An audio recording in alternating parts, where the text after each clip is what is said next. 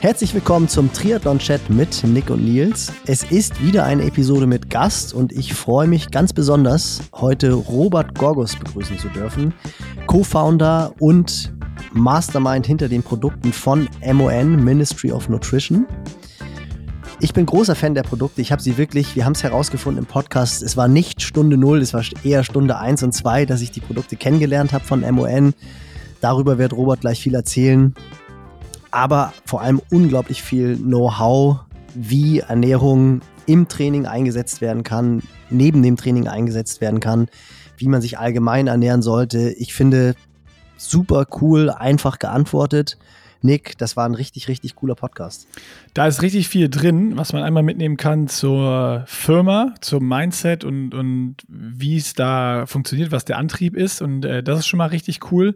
Äh, und dann auch so, ja, ganz geile, einfache Tipps, wie es wirklich ist und wie man äh, Dinge im Sporternährungsbereich und äh, in der Ernährung drumherum aufbauen kann, weil Robert nicht nur zuständig ist für Sporternährungsprodukte, sondern natürlich vorrangig erstmal aus der Ernährungsberatung kommt, was dann auch die Basisernährung und sowas äh, äh, mit einschließt. Also der kann wirklich dazu allen Themen Top-Antworten geben und äh, das hat er auch gemacht. Absolut. Und betreut auch, auch das ganz interessant für euch zu wissen, die Fahrer vom Bora Hans Grohe Team, arbeitet da sehr eng mit Dan Lorang zusammen, den vielen von euch natürlich ein Begriff sein sollte, optimalerweise allen von euch. Also wirklich ein sehr, sehr spannender Podcast mit Robert. Genau, und äh, dann würde ich sagen, gehen wir mal hier rein in die Werbung. Heute in der Werbung, weil wir natürlich äh, Robert als Gast haben, sozusagen hier eine äh, Sonderwerbefolge, ist MON auch unser Werbepartner von, äh, von dieser Folge hier. Und wir haben natürlich für euch ein Goodie, ne? ein kleines Gutzel. So. Uh, also, spannend, spannend, spannend.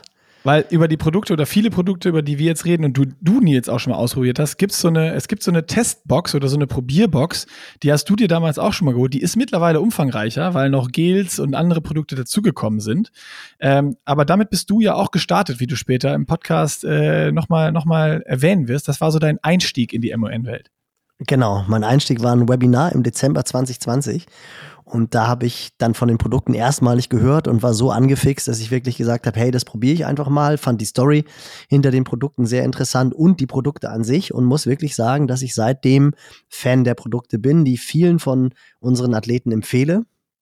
Und vor allem, du hast es gesagt, ich finde es einfach krass, wie die Company sich weiterentwickelt hat in den letzten vier Jahren. Also da ist wirklich sehr viel passiert, sehr viel Innovation hinter und man merkt es, Produkte irgendwie vom Athleten für Athleten. So würde ich es bezeichnen.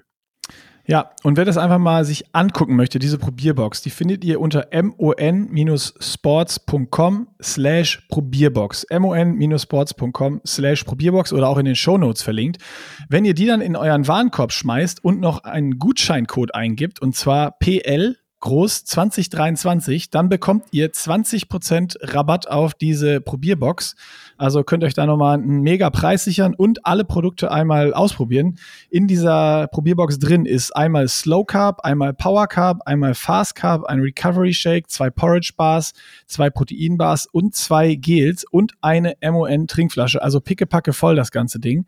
Ähm, Schaut es euch einfach mal an. Wichtig ist beim Checkout den Code PL2023 und dann könnt ihr einfach mal die Produkte testen, mit denen auch äh, ja, Bora Hans Grohe und äh, viele, viele Profi-Triathleten wie Laura Philipp unterwegs sind. Und das Spannende daran, alle Produkte sind vegan, also wirklich extrem gut produziert.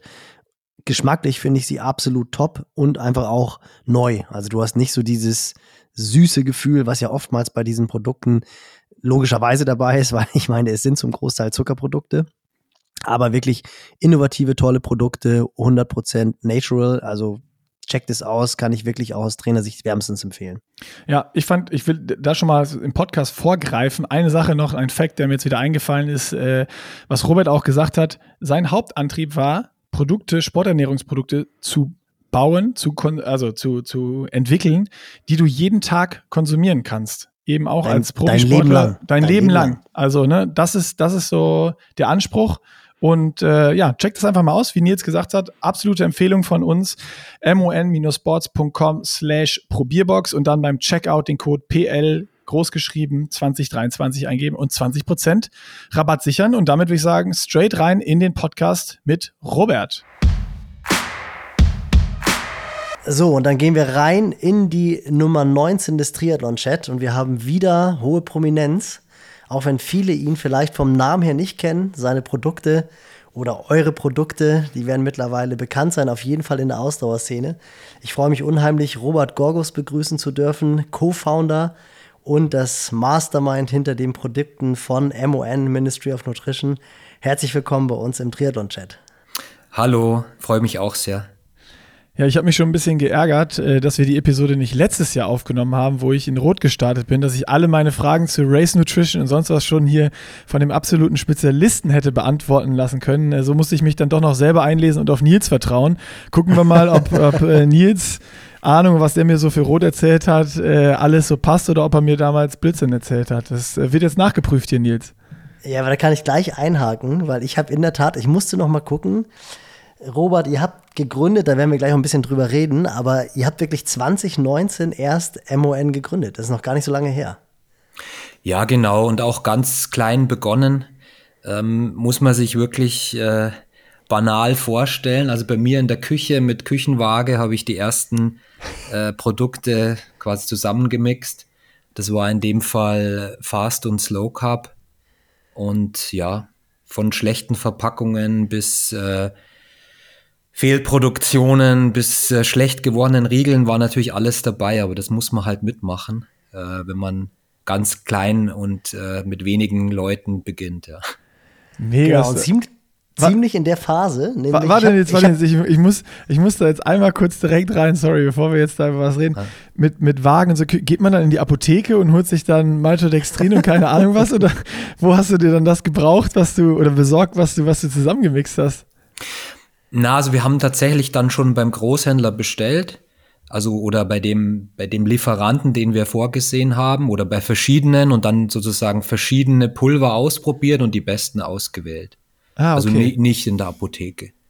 ja, ähm, okay, das, ich mache mir kein Bild. Ich habe ich hab ja. mich gerade gefragt, wie würde ich jetzt starten? Und meine, meine Idee wäre, okay, ich recherchiere, was ich brauche und gucke, ob es das irgendwo in der Apotheke oder sonst was gibt, weil das hat man früher immer gehört, dass sich ja. äh, manche schon so ihr, ihr Malto-Zeug und so selber zusammen gemixt haben fürs Rennen und das eben aus der Apotheke geholt haben. Deswegen hatte ich es im Kopf.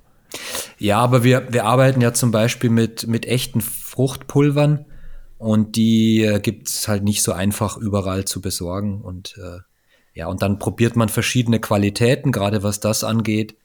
Und dann sucht man das Beste raus und genau, so, so muss man sich es etwa vorstellen. Und was ihr ja wirklich relativ von Anfang an gemacht habt, und ich bin nämlich im Dezember 2020, da habe ich das erste Mal von euch gehört. Und zwar hast du da zusammen mit dem Dan, den ich auf einer Trainerfortbildung kennengelernt hatte, hast du Ausdauersport 2.0 Webinar. Ich glaube, das war euer allererstes oder zweites. Ich glaube, es war das zweite Webinar. Das habt ihr im Dezember 2020 gehört. Bin ich dann irgendwie über, ja klar, den Namen Dan Lorang, da kommt man als Trainer im Ausdauersport natürlich nicht dran vorbei. Und da habe ich dann das Webinar mit dir und Dan gehört, was mich ziemlich geflasht hat, wobei man auch sagen muss, dass Dan ja auch absolut dankbar ist, glaube ich, von deiner Seite her mit am Mikro zu sein weil ich habe wirklich selten einen Trainer, Sportwissenschaftler erlebt, der scheinbar komplexe Vorgänge so einfach runterbrechen kann wie Dan. Also das ist, glaube ich, du arbeitest ja tagtäglich mit ihm zusammen. Das ist schon so eine der ganz besonderen Qualitäten von ihm, glaube ich, oder? Ja, kann ich nur zustimmen. Also ich kenne Dan schon sehr lange. Wir sind auch befreundet und ähm, er hat ja auch relativ klein begonnen. Also er hat damals tatsächlich mich auch trainiert als Radsportler. Also ich komme komm aus, dem, aus dem Radsport. Warst er, du auch dann, dann bei ihm Versuchskaninchen und jetzt äh, war er es dann bei dir andersrum, oder? Genau, so, so muss man sich vorstellen, genau. Also er, er war tatsächlich auch einer der ersten, die die Produkte getestet hat. Ah, cool. Und ähm, der sie dann auch äh, Athleten zum Probieren gegeben hat. Also so, so kann man sich's vorstellen.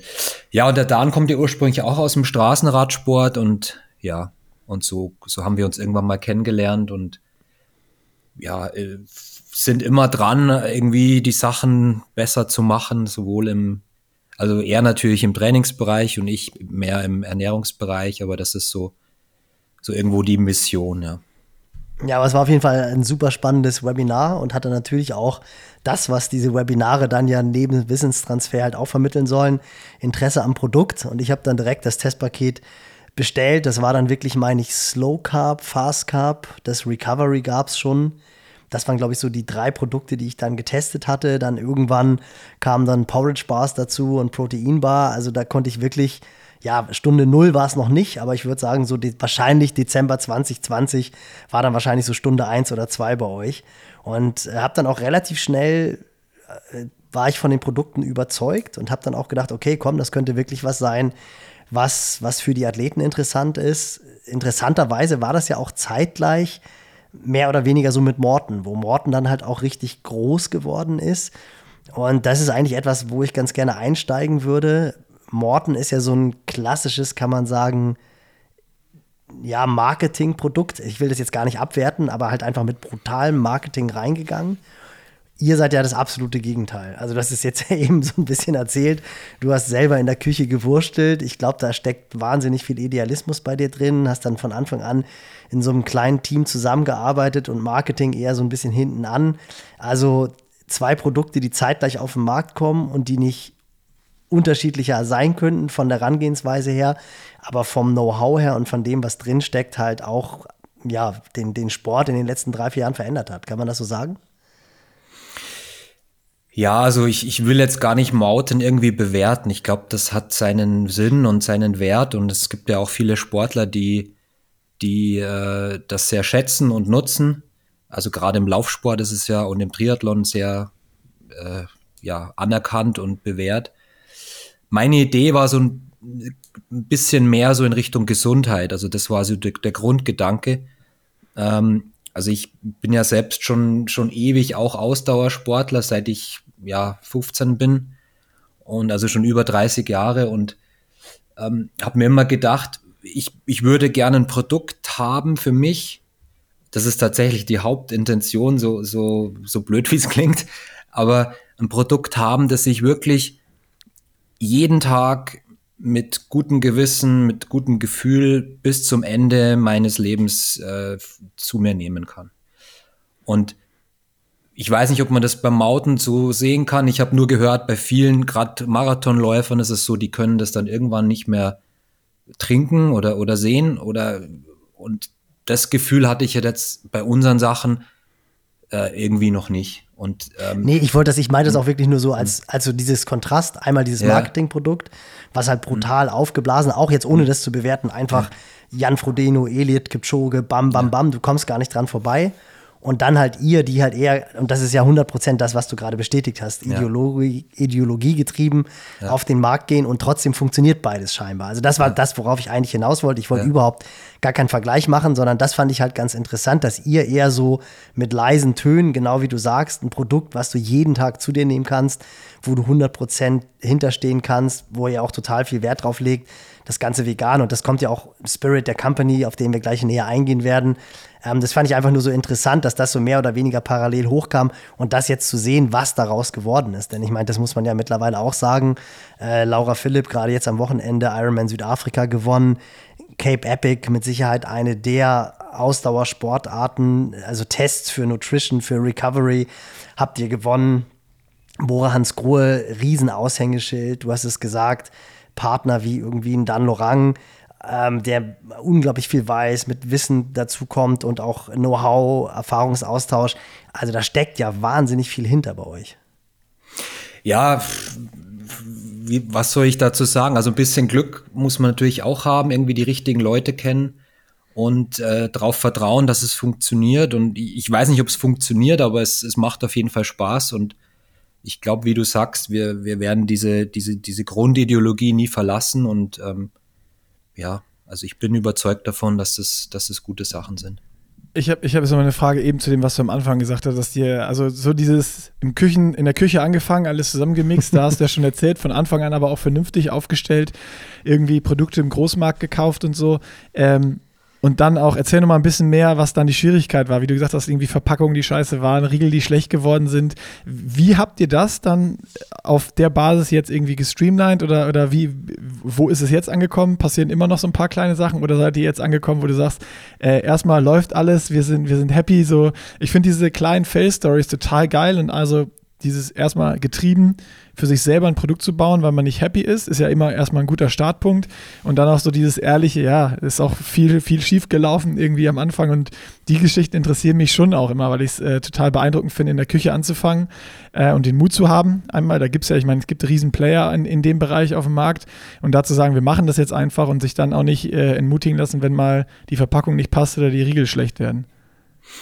Ja, also das sind so, so kleine Stories zum Beispiel mit den Verpackungen. Wir wollten halt diese diesen äh, diese Pappverpackung haben. Vielleicht könnt ihr euch erinnern. Also am ja. Anfang waren die die die Umverpackungen ja so in ähm, wie sagt man da Paketfarben sozusagen. Also so dieser natürliche Look. Das klassische Braun. Diese natürliche Look and Feel, wie man das sagt. Ähm, das war so die Idee. Aber dass die Packungen halt nicht komplett ähm, davor schützen, dass Feuchtigkeit in die in die äh, Packung halt eindringen kann, das haben wir halt nicht bedacht. Und so, das sind halt die Dinger, dann werden die Pulver hart die gehen nicht kaputt, aber sie werden halt hart und man kann sie dann nicht mehr aus der Packung rausbekommen. also ich habe hab die immer, ich habe die immer auf dem Küchentisch geprügelt. Das, das war, ich habe die dann wirklich in den ja. ersten Jahren immer genommen. Die waren wirklich, die waren dann so ja. hart ja. und dann hast du da immer so raufgeballert wie so wie so Eisklumpen und dann ging es wieder rein in die Flasche. Ach, das war dann, aber, aber kurz, da will ich noch rein. Ist es dann, weil das dann, äh, wenn die Umgebungsluft ein bisschen zu feucht war, dass dann Feuchtigkeit gezogen durch die Verpackung genau, oder wenn da irgendwie was drangekommen also, ist? Also genau, Umgebungsluft und dann, wenn man es halt nicht perfekt irgendwie trocken gelagert hat, dann ja. konnte das passieren. Ist ja, jetzt nicht, nat natürlich nicht mehr der Fall. ähm, bei den Riegeln hatten wir mal das Problem, das sind wirklich Kleinigkeiten und das ist dann auch teilweise Pech, dass zum Beispiel die Rosinen irgendwie zu feucht sind und dann eben ähm, man sagt dazu AW-Wert, also dann ist der AW-Wert, also sozusagen der Wassergehalt im Riegel zu hoch. Und dann, äh, ja, wenn du halt Pech hast und das irgendwie auch wiederum nicht perfekt gelagert ist, dann fangen die Riegel halt an zu schimmeln. Ähm, was wir jetzt alles nicht mehr haben. Also das sind halt so, so Dinge, die passieren und bei uns geht halt meistens das, die Produktentwicklung relativ schnell oder anders gesagt von der Entwicklung bis zum fertigen Produkt ist die Zeitspanne deutlich geringer wie jetzt bei anderen Firmen. Ähm, es sind halt auch vielleicht nicht ganz so viele Leute, die da irgendwie mit reinreden. Und ähm, dann kann man, dann kann schon mal ein Fehler passieren, aber ich hoffe, dass es jetzt nicht mehr passiert bei keinem Produkt. Spannend. Also ist es dann so, dass du den, den Rosinenlieferanten dann austauscht gegen eine Rosine, die weniger Wasser hast? Oder wie, wie, wie, muss ich mir das vorstellen? Nee, also wir wollten natürlich biologische Rosinen nehmen und in dem Fall war das dann ein Fehler weil die halt irgendwelche, ja, vielleicht nicht so die, die, die Qualitätskontrollen äh, durchlaufen wie konventionelle Rosinen. Und dann hast du halt ein Problem. Und dann äh, sucht man halt nach, nach anderen Rohstoffen und versucht es zu lösen. Aber schon mega spannend. Lass noch mal auf die, auf die Story, äh, wie das Ganze entstanden ist. Also CEO, das hatten wir vorher schon kurz äh, off-Record besprochen, ist ja der Peter Höschel. Ja. Du bist, du bist der, die Idee hinter den Produkten. Kanntet ihr euch vorher schon und hast du dann irgendwie mal gesagt, du Peter, ich habe jetzt Bock, eigentlich, eigentlich mal so eine eigene Produktlinie zu machen, weil Nick hat ja schon recht. Ich meine, du hast, das ist ja wirklich ein Markt, da, da, würde man jetzt nicht sagen, dass es noch ein weiteres Produkt braucht. Also wenn man jetzt einfach nur mal kurz überschlägt von Powerbar, SIS, ähm, I don't know, wen es da alles gibt. Also es gibt ja wirklich mittlerweile 10, 12, 15 Produkte und jetzt zu sagen, wir brauchen nochmal einen Riegel, nochmal ein Gel und nochmal gerade auch Recovery, also wenn wir vom Kraftsport reden, da gibt es ja nochmal mehr Player. Ähm, das ist ja, das ist ja eigentlich ein bisschen irre, zu sagen, ich mache jetzt nochmal ein neues Produkt 2019. Na, also wir haben uns tatsächlich überhaupt nicht gekannt vorher. Er kommt zwar aus der, aus der gleichen Gegend, also er kommt aus München und ich ein bisschen weiter südlich, ähm, aber über einen beka gemeinsamen Bekannten hat sozusagen, hat sich der Peter bei mir vorgestellt mit der Idee, ähm, natürliche Sportnahrung zu machen. Und dann habe ich zu ihm gesagt, ja, ich habe eigentlich genau die gleiche Idee, wie beschrieben. Also ich wollte halt Produkte machen, die ich selber jeden Tag bis zum Ende meines Lebens gerne verzehren oder zu mir nehmen möchte. ja, und dann haben wir einfach begonnen. Also wir haben da gar nicht lang rum irgendwie gemacht, haben auch überhaupt nicht gesprochen über irgendwelche geschäftlichen Dinge, sondern er hat einfach gesagt, ich vertraue dir, ähm, du hast den Hut auf, du kannst Produkte entwickeln, wie du möchtest. Und dann habe ich einfach angefangen. Und warst du da schon äh, Ernährungsberater von, von Bora Hans Grohe? Ja, also ich mache das jetzt schon im sechsten Jahr. Also da, ich war da schon dabei und das war auch ein Grund. Also wir bekommen natürlich im Team ähm, sehr viele Muster von sämtlichen Firmen. Wir versuchen natürlich die besten Sachen zu nutzen. Ähm, hatten natürlich zu der Phase auch einen Sponsor, das war High Five in dem, in dem Fall. Und ähm, es gibt eben Produkte, die sind gut und andere sind weniger gut und man bestellt dann auch andere Sachen von anderen Firmen dazu und ja, aber so richtig zufrieden war ich eigentlich mit keinem, mit, mit keiner Firma so, so ganz komplett und deswegen war der Antrieb eigentlich da und das besser zu machen. Wie ist das im Profiradsport? Also wie viel Riegel und so nehmen die wirklich zu sich? Weil äh, es ist ja bei den Umfängen, was sie trainieren, wenn du das alles über, über eben diese Sporternährung und nicht durch, ich meine, kennt man ja auch im Radsport, diese Silberlinge, dann irgendwie Rice Cakes und so, die selber gebacken werden, das ist ja dann derselbe Ansatz, das natürlich selber zu machen mit, mit vollwertigen, guten Lebensmitteln. Äh, du kannst ja nicht den ganzen Tag nur irgendwie Gels futtern. Ähm, ist da so ein Switch jetzt da, wenn du sagst, okay, ihr habt jetzt Produkte, die natürlich sind auf so einer Basis, die du jeden Tag nehmen kannst, dass man dann convenience-mäßig darauf geht und so Rice Cakes und so immer mehr verschwinden? Oder wie ist das? Und vor allen Dingen, was für Mengen ballern die weg? Ja, also es ist tatsächlich lustig. Also wir haben, machen dieses Jahr keine Rice Cakes mehr, äh, weil sie im Rennen kaum gegessen wurden. Eventuell im Trainingslager ja, aber das haben wir dieses Jahr auch nicht gemacht. Ähm, wie du sagst, also über diesen natürlichen Ansatz essen die Sportler das sehr gerne und nehmen dann tatsächlich ja reichlich Riegel, viel über das Getränk, auch über Gels. Das kommt dann ein bisschen auf die Art des Trainings an, ähm, zu sich. Ja, es sind un unheimliche Mengen. Also die, das war auch so ein Lernprozess für mich. Also ich komme aus dem Am Amateurradsport, sage ich mal, aus den 90er Jahren wo eher so Flasche Wasser reicht, 0,5 genau, für 200 Präm Kilometer. Prämisse, Prämisse war, der, wo am wenigsten zu sich nimmt, ist der Stärkste so ungefähr. da warst du, warst du auch so? Sorry, da muss ich jetzt einmal reinhaken. Absolut. Okay, geil. Kamel, Kamel geil. haben wir gesagt. Ja. Und äh, ja, und dieses Umdenken im Profi-Radsport, ähm, also wie unheimlich viel da im Training auch an Energie zugeführt wird, was ja super ist, muss man im Nachhinein sagen. Ähm, was natürlich auch so ein bisschen ab, abhängig ist von der individuellen Leistungsfähigkeit. Natürlich, wenn ich schneller fahre, verbrauche ich mehr und muss auch mehr zuführen.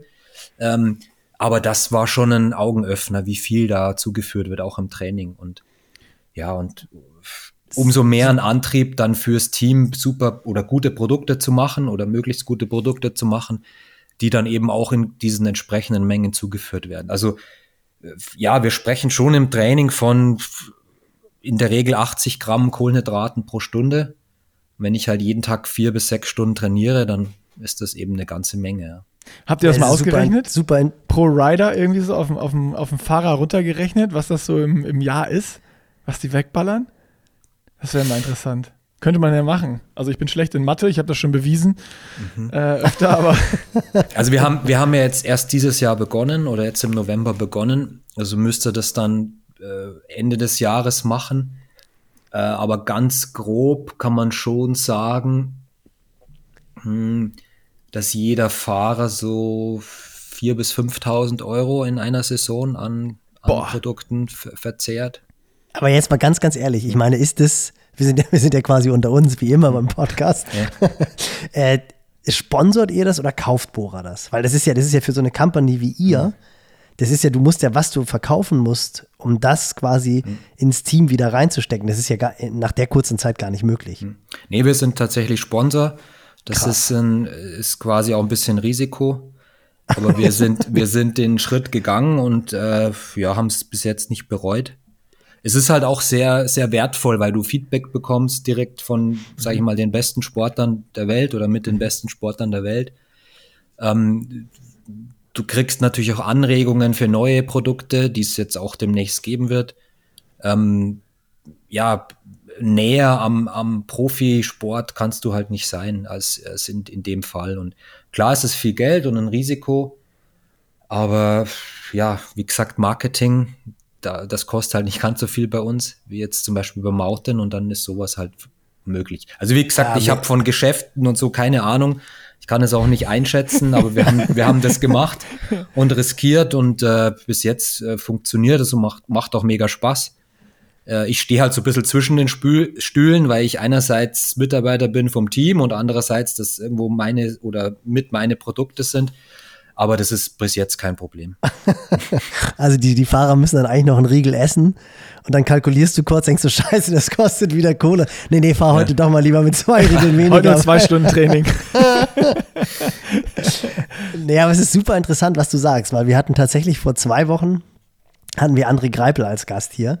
Und André ist ja irgendwie so, gestartet. Also interessanterweise habe ich auch mit 15 mit Radsport angefangen, also in der Jugend B-Klasse oder Übergang zur Jugend A-Klasse. Halt auch damals in den äh, 90er Jahren, Anfang der 90er.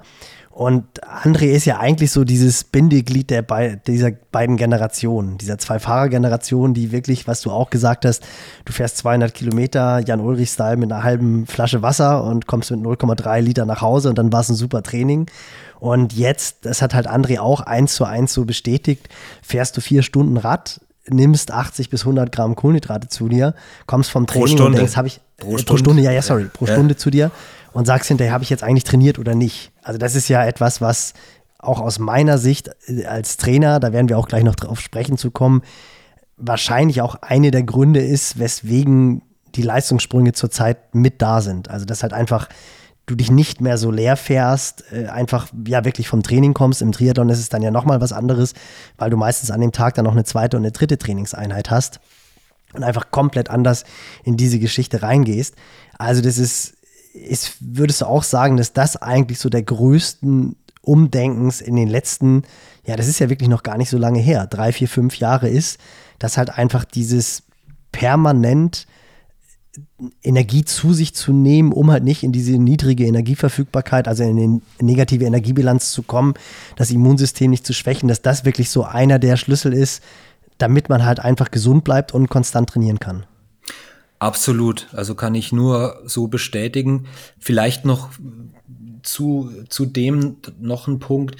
Vielleicht wüssten wir heute auch einfach mehr, wie viel Energie tatsächlich umgesetzt wird in Form von Kohlenhydraten man kann es also dann ganz genau sagen. Also du sagst, ich fahre halt mit 200 oder 250 oder wie viel auch immer Watt und verbrauche dann bei dieser Intensität so und so viel Energie und so viel davon in Form von Kohlenhydraten. Und das Wissen gab es vielleicht vor 15 Jahren noch nicht. Und so kann man halt wirklich ganz, ganz genau sagen, das ist die Empfehlung für den Tag, das ist die Empfehlung pro Stunde im Training, das ist die Empfehlung für davor, für danach. Und ich sehe es auch so ein bisschen, wenn ich im Training mich sehr gut verpflege, ähm, mich vorher und nachher gut verpflege, dann als Radsportler trainiert man in der Regel ja nur einmal am Tag. Da, da kann man sich auch drüber streiten, ob das so sinnvoll ist, aber es ist, ist nun mal so. Ähm, dann kann ich zum Beispiel bei der, bei der dritten oder vierten Mahlzeit dann viel mehr auf Qualität achten und muss eben nicht spät abends noch große Berge an Reis, Nudeln, Kartoffeln zu mir nehmen, sondern nehme da vielleicht andere Nährstoffe zu mir, gehe vielleicht nicht äh, ja im, im, im Food-Koma ins Bett. Alles übertrieben ja. beschrieben jetzt, aber ihr wisst, was ich meine. Alles schon Klar. durchgemacht, ja, selber im Trainingslager früher, Buffet. Ganz genau. Gab es nur einen, das war der Salat links liegen gelassen, dann wurden Nudelberge aufgeladen und noch irgendwie ein bisschen Soße obendrauf. Äh, ja. und, und dann lag man mit Bauchschmerzen im Bett und hat sich noch eine, noch eine Packung Kekse oben drauf ge gelegt. Und das alles führt dann einfach in Summe auch zu einer besseren ja, Regeneration, Leistungsentwicklung, Trainingsverträglichkeit und so weiter. Und das, das sind halt so diese Bausteine, die irgendwie dann zusammenpassen. Und das, wie gesagt, das ist schon ein, ein Riesenunterschied zu, jetzt zum Beispiel zu den 90ern. Äh, ich denke, selbst im, im Wettkampf ist die Verpflegung jetzt deutlich besser und wird mehr drauf geachtet. Ähm, ja, das sind halt, sind halt Elemente, die in Summe von Tag zu Tag, von, von Rennen zu Rennen, von, von Trainingslager zu Trainingslager schon einen, einen großen äh, Unterschied machen. Also sehe ich ganz genauso. Und heute in der Episode, weil vorneweg MON der Presenter ist, gibt's noch einen zweiten Break. Wie immer natürlich äh, AG1 von Athletic Greens, unserer Partner. Und Nils, ähm, das ist ja jetzt irgendwie auch so ein perfektes Match, weil wir haben jetzt einmal die Makronährstoffe, Sporternährungsgeschichten und dann haben wir jetzt einmal noch die Mikronährstoffe mit AG1. Also sprich, in dieser Episode ist dann in beiden Werbungen sozusagen alles dabei, was das äh, Spektrum Ernährung bedient und äh, was man da so bedienen kann. Triathlon Chat ist ein Allround Ernährungspodcast in der heutigen Ausgabe, Ausgabe ja. Nummer, Nummer 20 und wir haben jetzt schon echt viel über gesunde Ernährung gehört, über Ernährung, die uns schneller macht und ganz klar, die Makronährstoffe müssen passen, aber auch die Mikronährstoffe. Und wir haben auch viel darüber geredet, dass es doch auch teilweise so ein bisschen Aufwand ist, das Ganze hinzubekommen. Und da ist AG1 einfach wirklich ein Convenience-Produkt, ist einfach bequem. Mit einem, mit einer Tagesration haut ihr euch halt einfach alle Mikronährstoffe rein, die ihr braucht. Absolut zu empfehlen für diejenigen von euch, die einen harten Workload haben, die einfach viel Stress haben, die wenig Zeit haben, auch sich um die Ernährung zu kümmern. Also, so wie du? Ja, ich, ja, ich glaube, ich hätte sogar die Zeit. Bei mir ist es teilweise wirklich im wahrsten Sinne des Wortes Convenience, es ist echt Bequemlichkeit. Und wir haben es ja auch schon angesprochen, ich koche einfach nicht gerne. Und dann ist es halt schon schwer, alle Mikronährstoffe reinzubekommen. Also dieses An Apple a Day keeps the doctor away stimmt natürlich, aber ich esse ihn einfach nicht. Dafür haust du dir jeden Morgen eine, einen Löffel AG1 in deine Shakerflasche, bisschen Wasser drauf shaken, reindonnern und äh, 75 wichtige Mineralstoffe, Vitamine etc., alles, was du so brauchst, ist in dir drin. Und wer das mal auschecken will, unter athleticgreens.com slash pushing limits, da könnt ihr euch das Abo lösen, 90 Tage risikofrei, das Ganze testen, ob das was für euch ist, ob das eure Nährstofflücke auch decken kann, euch unterstützen kann. Und ähm, ja, absolut unsere Empfehlung. Die zwei äh, Ernährungsgeschichten, die wir heute äh, sagen, legen wir euch ans Herz und äh, nutzen wir beide. Also ich jetzt gerade nicht täglich MON, weil ich nicht jeden Tag Sport mache. Oh, oh, oh. Oh, jetzt muss ich natürlich äh, korrigieren, natürlich. Weil die März-Challenge ansteht. Das heißt, ich werde auch spätestens ab nächster Woche mir äh, immer wieder geht's beim Laufen reindonnern. Aber aktuell und seit jetzt fast zwei Jahren täglich in der Anwendung bei mir AG1. In dem Sinne kommen wir von den Mikronährstoffen wieder zu den Makronährstoffen und gehen zurück in den Podcast.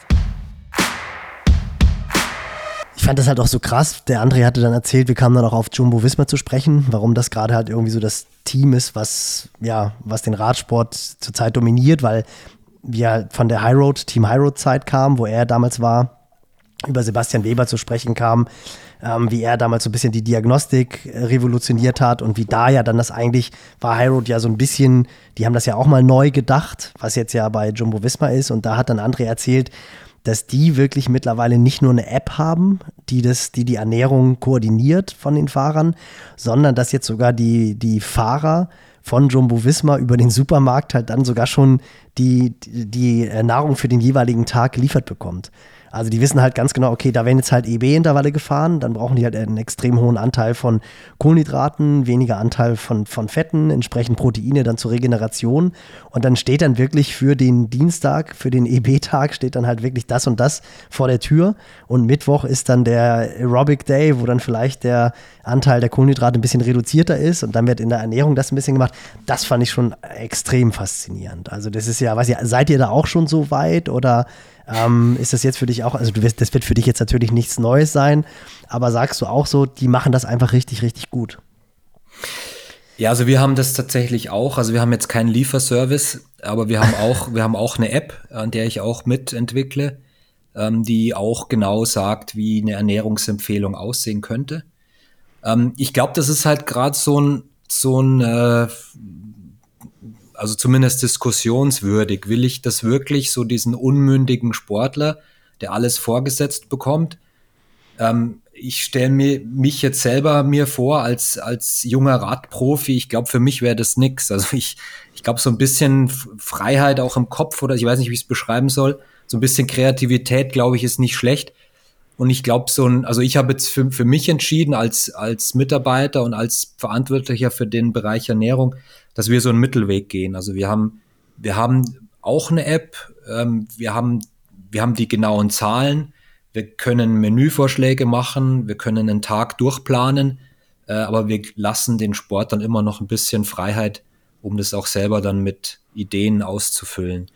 Ähm, ja, wenn, wenn die damit erfolgreich sind und dass die Fahrer da mitmachen, klar, ist, ist faszinierend und interessant vielleicht so als, äh, vielleicht zu bedenken, ob es in drei, vier Jahren auch noch funktioniert. Und mit den gleichen Fahrern, das ist halt so die Frage, ja. Ich bin, ich bin äh, begeistert über deine Antwort, weil äh, ich bin da voll auf deiner Seite und äh, Nils und André waren letztes Mal, nö, oh, so ein Lieferservice, den hätte ich auch gern zu Hause. Nee, wenn wir das jeden, ja, nee, nee, nee, hinstellen. Nee, nee, nee, nee, warte, warte, warte, da muss ich zwischenhaken. Das ging einfach nur darum, weil ich echt so, also A, koche ich nicht gerne, das ist halt so das Hauptproblem und dann nervt mich auch einfach dieses Einkaufen und ich finde halt einfach diese Idee, dieser Convenience-Faktor, dass du halt, dass du halt ein Paket vor der Tür stehen hast und die sagen dir halt, okay, das machst machst jetzt, das finde ich halt einfach cool.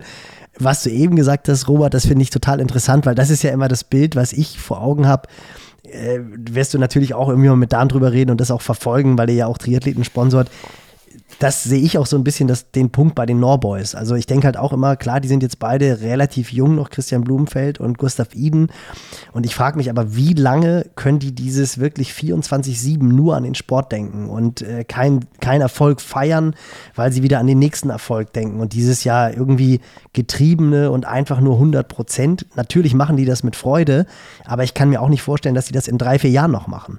Und was ich halt ganz interessant finde, weil Nick, diese Diskussion haben wir ja schon länger, dass jetzt am Wochenende äh, Blumenfeld nicht starten konnte, weil er halt krank war und Gustav Iden ja auch kein Faktor war. Ich meine, das heißt jetzt alles nichts, das war jetzt das erste Rennen der Saison, aber ich sehe das genauso wie du, Robert, das halt einfach, ich meine, das sind halt immer noch junge Menschen, die irgendwie so gerade, ich finde so mit Mitte 20, Ende 20, da geht ja das Leben eigentlich erst los und die betreiben ja schon seit 15 Jahren Hochleistungssport, Minimum.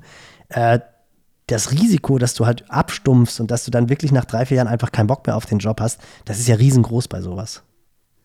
Ja, also ganz genau. Also ich glaube, die so dieser soll jetzt nicht pathetisch klingen, aber dieser psychische Aspekt im, in, in allem, was zum, zum, zum Leistungssport oder Hochleistungssport dazugehört, glaube ich, ist nicht zu unterschätzen. Also äh, also ich habe auch in der Ernährungsberatung viel gearbeitet und da ist, ist man halt viel mehr Psychologe als alles andere. Also so dieser, dieser Faktor, äh, wie, wie schätze ich den Sportler oder auch nicht Sportler ein, was ist für den das Richtige. Vielleicht braucht er gar keine so, so äh, genaue Empfehlung und im Endeffekt ist das dann besser für ihn. Also es sind halt so äh, psychologische Aspekte auch mit drin ähm, ich kann mir schon vorstellen, dass das also sehen wir ja im Radsport auch, im Profi-Radsport, dass ganz junge Fahrer schon sehr erfolgreich sind. Ähm, ob das dann so ähnlich ist, wie es vielleicht vor 10, 15 Jahren war, dass, dass äh, die Profis dann erst so mit Ende 20, Anfang 30 zu ihren Höhepunkt erreicht haben. Und das bei denen auch so sein wird, das will ich mal in Frage stellen. Und da, Absolut. da ist halt so die, sind halt alle Aspekte mit dabei. Also wenn ich alles absolut 100% perfektioniere, ob das dann der richtig, ob das dann vielleicht in dem Moment ist es das Richtige, aber im, im Sinne der ganzen sportlichen Laufbahn, das kann man diskutieren. Ja, finde ich mega, mega spannend. Also ja. das äh, fand ich auch sehr, sehr sympathisch. Ihr hattet ja letztens, ich weiß gar nicht, auch wieder ein Webinar, das waren auch dann und du. Ich glaube, da ging es irgendwie um die, um die Bildungsrate. Genau, das ja, war genau, das erste glaub, Webinar in Englisch. Genau. Ja.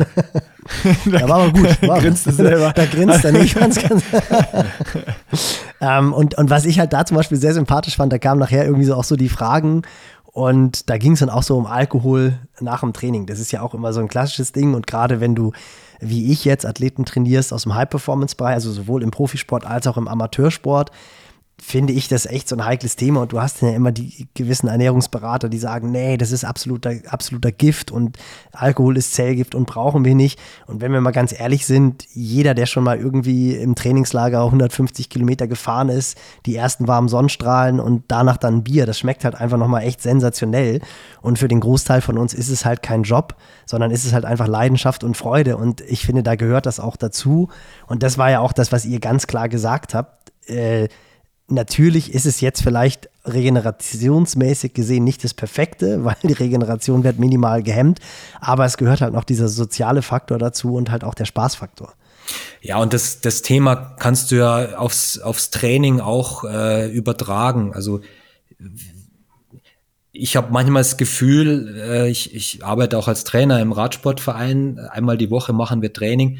Es gibt halt Kinder, die trainieren mit 14, 15 Jahren mit Powermeter und genau nach Plan und ja, wo soll das hinführen? Also wo, wo, ja. wo wollen denn die in zehn Jahren stehen? Also ich muss mich ja irgendwo auch noch bisschen weiterentwickeln und irgendwelche, ja, früher hat man gesagt, man setzt halt den nächsten Schritt oder so und das, das sehe ich halt da irgendwie nicht. Und dann das zweite ist halt, ja, fahre ich, weil es mir Spaß macht oder trainiere ich? Das sind also die, ja, die, die, zwei, die zwei Gegenpole. Ich, ich denke mal, es ist absolut legitim, wenn man eben einfach fährt, um Spaß zu haben. Und dann brauche ich keinen Trainingsplan und kein, ich sage jetzt was gegen mich selbst, aber keinen Ernährungsplan und nix, sondern dann soll ich einfach Spaß haben. Und für den ist, für, für, für jemanden, der einen stressigen Job hat und viel eingespannt ist in der Familie und, und, und, äh, mag das genau das Richtige sein. Und für den mag vielleicht dann ein genauer Plan genau das Falsche sein. Also das muss man halt immer abwägen.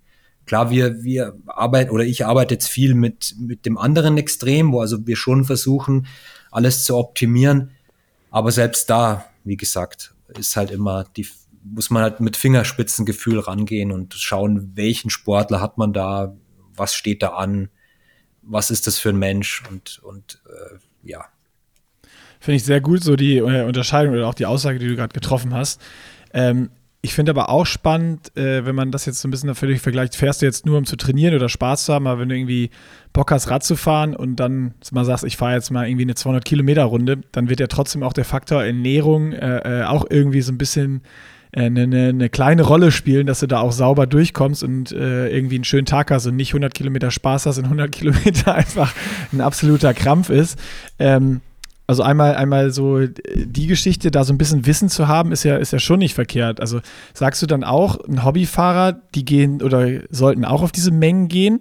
Oder äh, wenn man da locker unterwegs ist, brauche ich keine 80 bis 100 Gramm, sondern da reichen auch dann, um einfach nur gut durchzukommen, äh, wenn ich regelmäßig esse und auf, keine Ahnung, 30 bis 50 komme, wird jetzt völlig aus der Luft gegriffen und von mir geraten, reicht das völlig aus oder was ist da so deine Empfehlung? In, in welchem Bereich so, so ein Hobbysportler, die jetzt hier zuhören, äh, sich einfach orientieren können? Wenn sie einfach sagen, ey, ich will heute mal lang Rad fahren oder äh, was muss ich da jetzt beachten? Muss ich da jetzt auch 80 bis 100 Gramm nehmen und wovon? Und brauche ich das in Gels oder in Riegeln? Und, und was, was würdest du denen mit auf den Weg geben?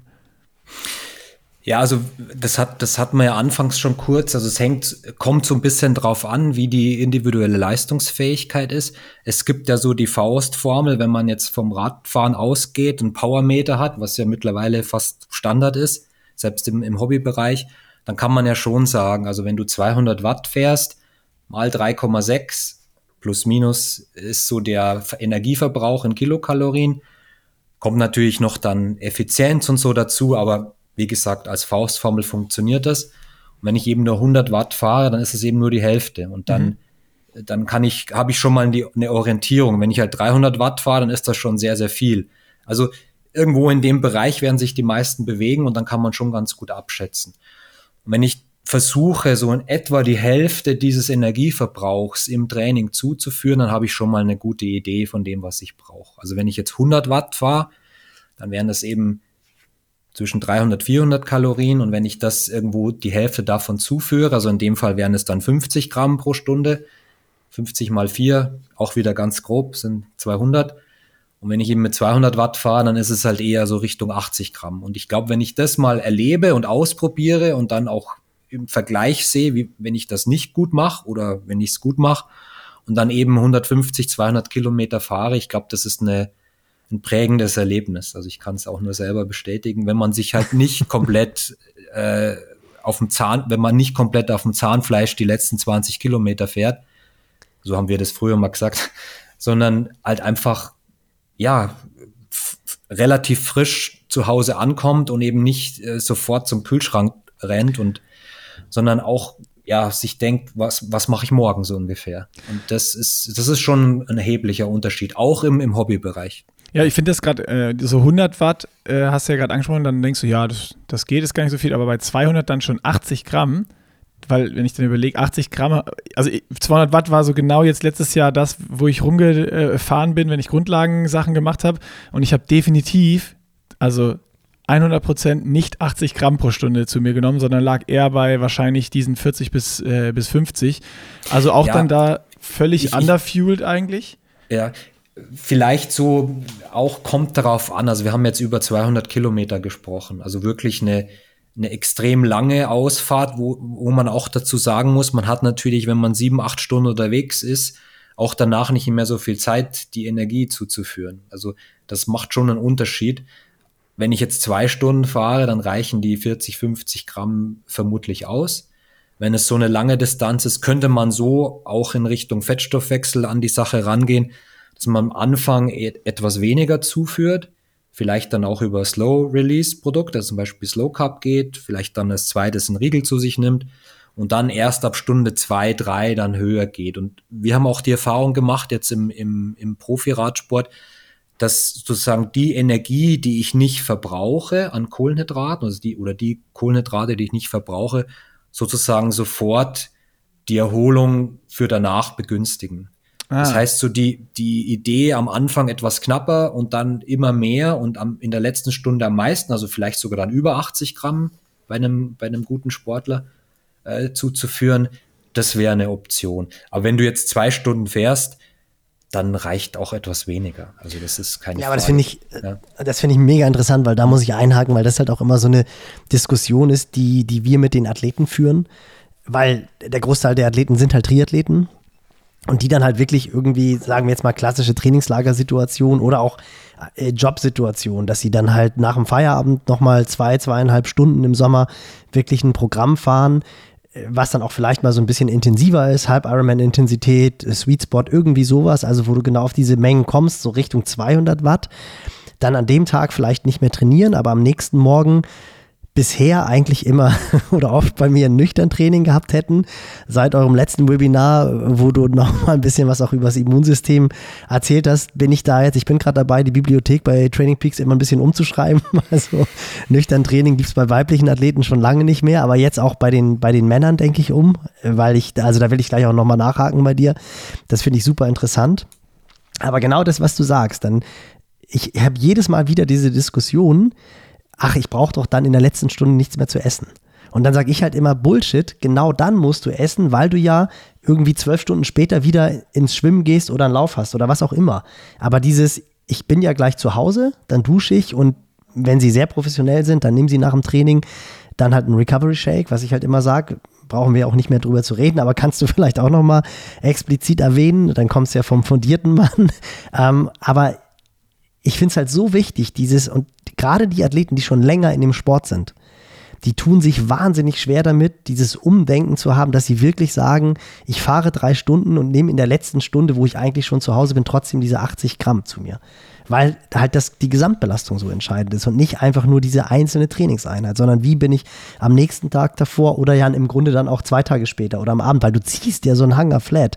Wenn die Speicher erstmal leer sind, das kannst du vielleicht auch mal erzählen, dann dauert das ja wirklich 48 Stunden, 72 Stunden, bis die wieder aufgefüllt sind und bis die Qualität im Training dann wieder stimmt. Und auch bei Athleten, die jetzt keine Profisportler sind, die aber neben dem Job, und das ist nicht selten, als Triathlet 15, 16 Stunden pro Woche trainieren, das ist ja letztendlich genau das Gleiche.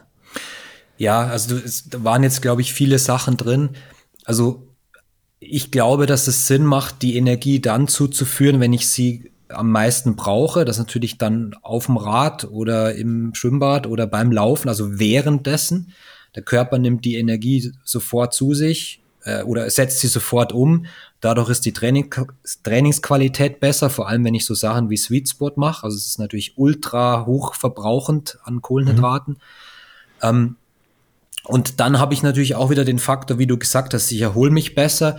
Ich kann in dem Falle eventuell die Mahlzeit danach anders gestalten, als wenn ich komplett leer nach Hause komme, was wiederum die Erholung in der Nacht verbessert äh, und dann eine ganz andere Qualität am nächsten Tag im Training bringt.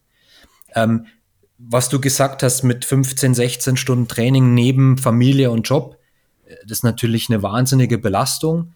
Und äh, in dem Fall würde ich tatsächlich auch die Verpflegung sehen als äh, oder den ganzen Ernährungsteil einfach als Minimierung von Stress. Und äh, das ist halt ein Faktor, der, der da sehr gut funktioniert und der so diese Gesamt, ja, Stressbelastung ist vielleicht das falsche Wort, aber dieses, dieses Gesamtpaket etwas äh, verträglicher für ein, für ein, oder gesünder macht für, für den, für den, ja, arbeitenden Leistungssport. Also 15, 16 Stunden ist ja schon Leistungssport. Ja, absolut. Also das ist ja. da würde ich auch sagen, würde ich persönlich auch gar nicht so großartig differenzieren. Mhm. Also wenn ich als Amateurathlet 16 bis 20 Stunden pro Woche trainiere und wirklich einen normalen 40-Stunden-Job habe, ist das für mich genauso High Performance, als wenn ich einen Profisportler habe, der 30 Stunden pro Woche trainiert. Und die müssen genauso darauf achten, wie du gesagt hast. Aber um nochmal auf das Nüchtern-Training reinzukommen, bisher war es wirklich immer so, dass ich gedacht habe, okay, die Athleten haben jetzt eben nicht die Zeit, wahnsinnig viel zu trainieren. Und gehen wir jetzt mal eher so in den verträglichen Bereich im Triathlonsport, 10 bis 14 Stunden. Das machen ja wirklich viele Athleten im Hobbybereich, die Halbdistanz und Langdistanz machen.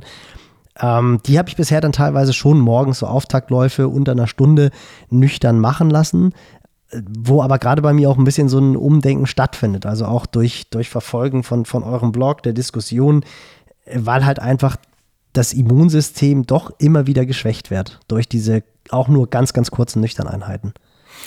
Genau, also das ist auch das Thema Stress. Also wie, einerseits äh, das Thema Stress, Immunsystem, äh, Proteinkatabolismus auch Richtung Muskulatur, Verletzungsprophylaxe äh, oder eben nicht.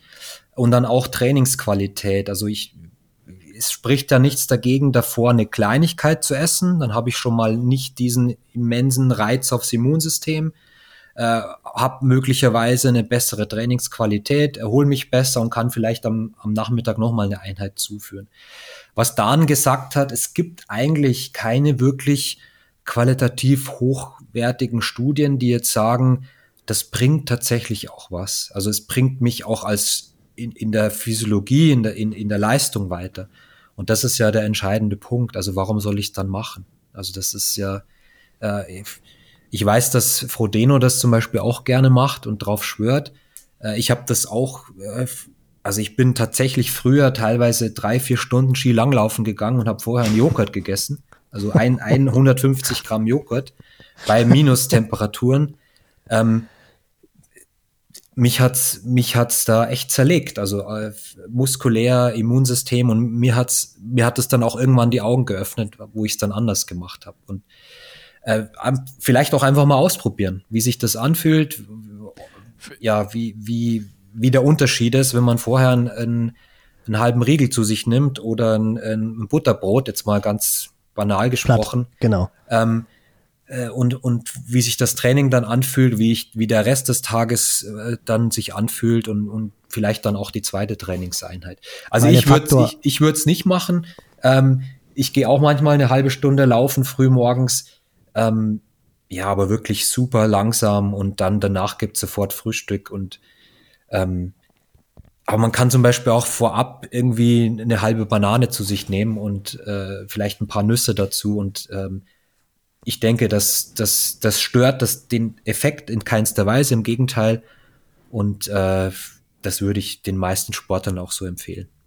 Genau, weil der Zeitfaktor, das ist ja, das muss man ja schon gelten lassen. Mhm. Also du kannst jetzt ja nicht, wenn du vor der Arbeit schon laufen gehst, von den Athleten, Athletinnen verlangen, dass sie nochmal eine halbe Stunde vorher aufstehen, um halt irgendwie ein richtiges Müsli zu essen oder so. Das ist auch nicht gesagt, sondern wirklich halbe Banane, Scheibe Brot mit Marmelade drauf, Honig oder so und dann loslegen. Ich meine, das ist ein Faktor von fünf Minuten. Das braucht man ja eh. Die meisten trinken eh ihren Espresso oder Kaffee vorher.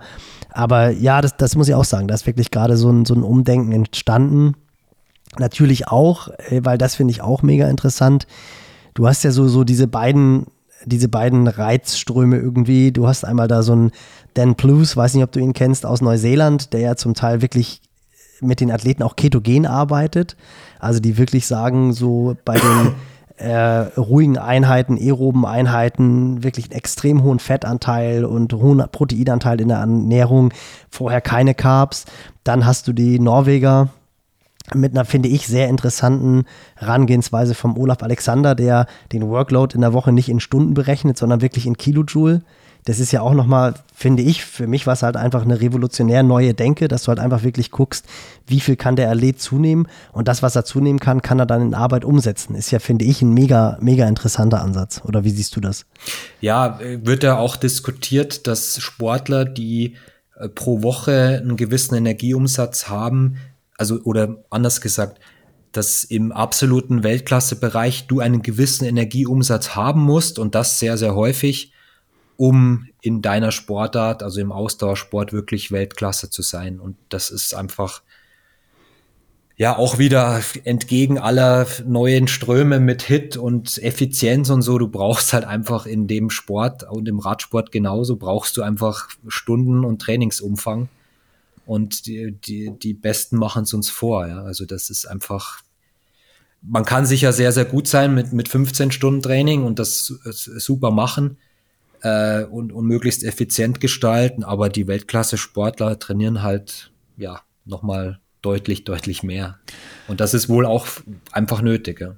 Ich will nochmal auf einen Punkt hinaus. Ähm, weil du eben bei der Ernährung, nüchtern Training, sowas auch dann viel von Stress gesprochen hast, den du wegnimmst vom Körper. Ähm, ist ja auch so im Alltag oder jetzt ja auch immer mehr ein Thema, äh, nicht nur jetzt im Sport, sondern dass man sagt, äh, Stress reduzieren, äh, es gibt viel mehr Burnout, sonst was.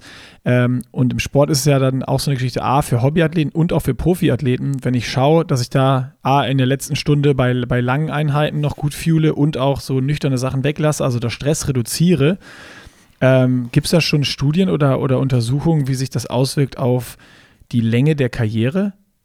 Also, das ist ja auch so bei Hobbysportern dann auch so, weil irgendwie, wenn ich, wenn ich irgendwie weniger Stress nehme, kann ich so Sachen länger machen, wird dann automatisch besser. Trainingsjahre ist ja ein Ausdauersport und du hast es gerade auch schön gesagt, du brauchst halt einfach Stunden.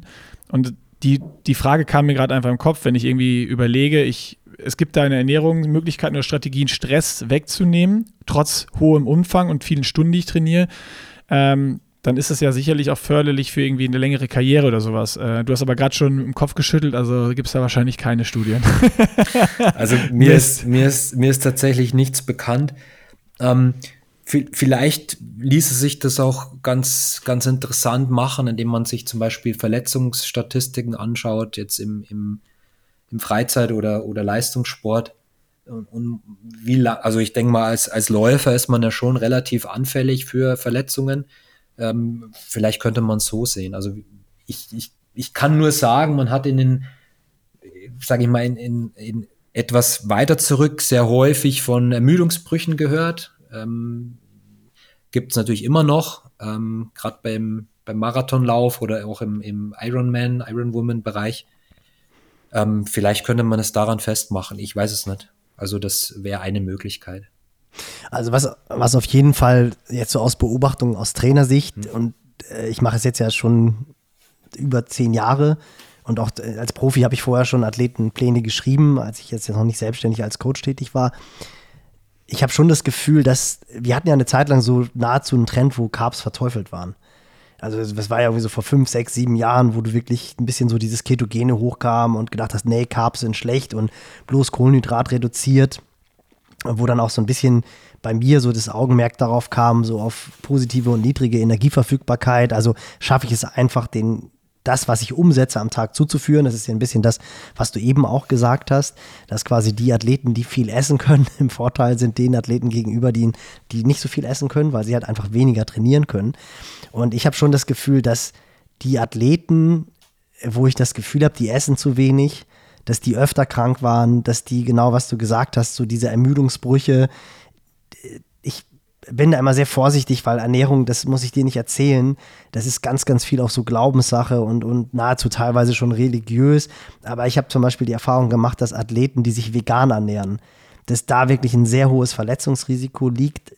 Ich glaube, das liegt jetzt nicht an dem Vegan an sich, sondern das liegt einfach daran, weil die so bewusst sich ernähren, dass es unheimlich schwierig wird, eben diese Energie reinzukriegen, die sie raushauen. Also ich glaube, ethisch ist es total vertretbar, da brauchen wir gar nicht drüber zu reden.